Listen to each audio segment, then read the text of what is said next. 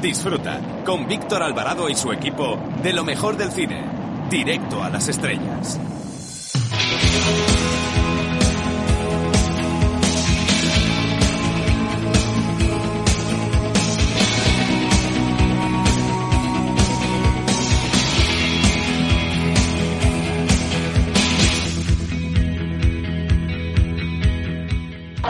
Hola, soy Paz Padilla y quiero mandar un saludo, mm, ¿cómo diría? Como un email, directo a las estrellas. Un beso muy fuerte.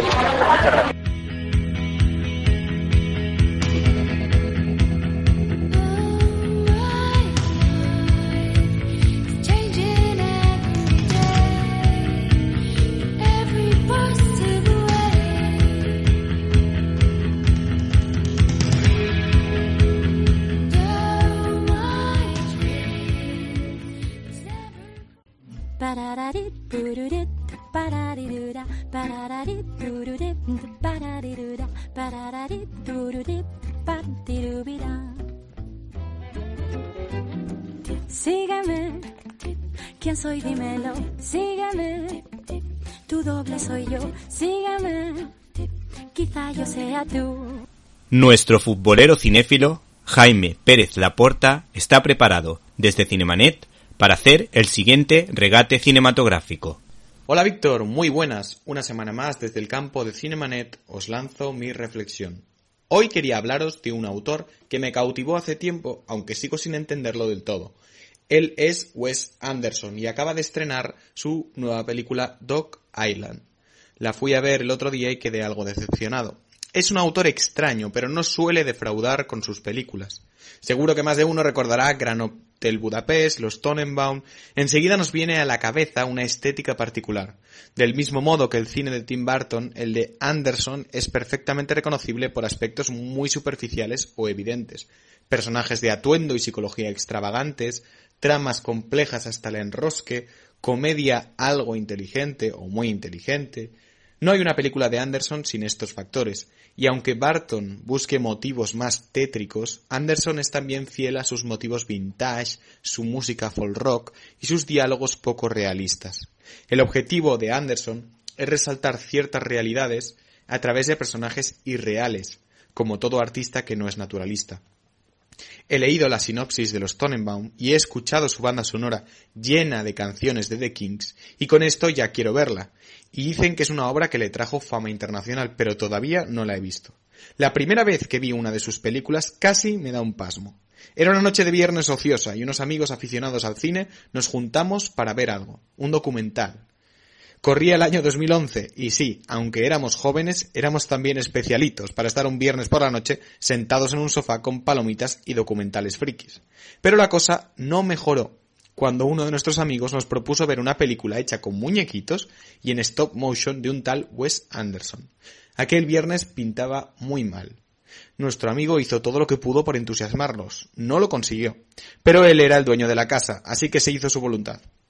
Probablemente ver esa película fue el desengaño positivo más dulce que he tenido. Nunca unas malísimas expectativas han estado tan mal encaminadas. Aquella película era el fantástico Mr. Fox, con voces maravillosas como las de George Clooney o Meryl Streep. Era una fábula sobre unos animales del bosque que debían derrotar a unos malvados granjeros empresarios cárnicos. Los golpes de humor son increíbles, el lenguaje tan simple para contar, por ejemplo, una pelea, recuerda los dibujos animados clásicos. Por otro lado, no desentona en absoluto con aspectos muy adultos. Se habla del amor y del matrimonio, de la explotación animal, de la justicia. Siempre, eso sí, tratando a todos los personajes de una forma muy maniquea. Los malos son muy malos y los buenos muy buenos. La historia tiene que acabar lo mejor posible a pesar de los vaivenes que va sufriendo. También, a pesar de ser una obra aparentemente infantil, el maniqueísmo de Anderson está presente en todas sus películas, dirigidas también a las de un, a un público más maduro. En Gran Hotel Budapest, por ejemplo, pueden verse elementos muy definidos, como el del personaje que encarna Adrien Brody. Luego, este lenguaje maniqueo, tan propio de las novelas de aventuras, le es útil a Anderson en todo tipo de cine. Quizá no se trate de maniqueísmo, sino de pura sencillez. una sencillez que convierte sus películas en divertidas y elocuentes. Es de las pocas veces que el camino sencillo es el más directo. Por ejemplo, el fantástico Mr. Fox es el animal más capaz del bosque, un triunfador de los de toda la vida. Sin embargo, debe enfrentarse a los malvados humanos porque quiere a su mujer, porque se debe a sus vecinos, y no hay vanidad en esta hazaña en el momento en el que él está dispuesto a perder su vida. El simple argumento cobra profundidad de repente, y sin tintes épicos. Solo con el humor característico del guion se va repasando ese tema humano del sacrificio, encarnado en un zorro.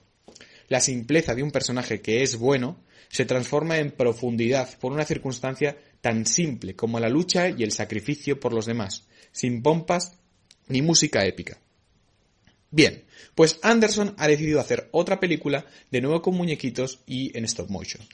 El argumento habla de una terrible dinastía de gobernantes japoneses que odiaba a, los perros. El último de este linaje de gobernantes decide expulsar a todos los perros de Japón a una isla vertedero. Un joven intentará salvar a su perro de aquella isla miserable. Como la otra vez, Anderson ha vuelto a demostrar que domina el lenguaje de la animación y del stop motion, y que es capaz de recrear una historia fantástica y original en un Japón distópico aunque en el fondo vuelva a ser la misma simple historia del héroe que se sacrifica por los demás. Sin embargo, hay algo que no me ha acabado esta vez. El abuso de elementos sorpresa, combinado con un final que ha de ser necesariamente feliz, hace previsibles tanto aquellas sorpresas como el final de la película. Además, es difícil extrapolar la fábula del sacrificio que se nos cuenta a nuestra vida diaria. En Fantastic Mr. Fox, la fábula era claramente extrapolable, podríamos decir que era más realista y la moraleja no caía en el absurdo, aunque el humor absurdo es una constante en todas las películas de Anderson. En el caso de Dog Island, el mérito es claramente superficial. El montaje de la historia, la creación y recreación de una historia exótica y pintoresca, Anderson y su equipo dominan la cultura japonesa y la mezclan con aciertos con aspectos muy americanos. Esta mezcla no solo no desentona, sino que hace muy divertida la trama. Pero en definitiva, la película no es tan brillante en su fondo como lo fue la del zorro.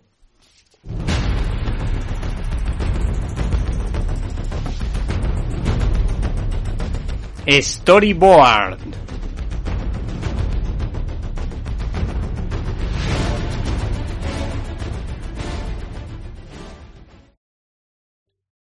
¿Te está gustando este episodio? Hazte fan desde el botón Apoyar del podcast de Nivos. Elige tu aportación y podrás escuchar este y el resto de sus episodios extra. Además, ayudarás a su productor a seguir creando contenido con la misma pasión y dedicación.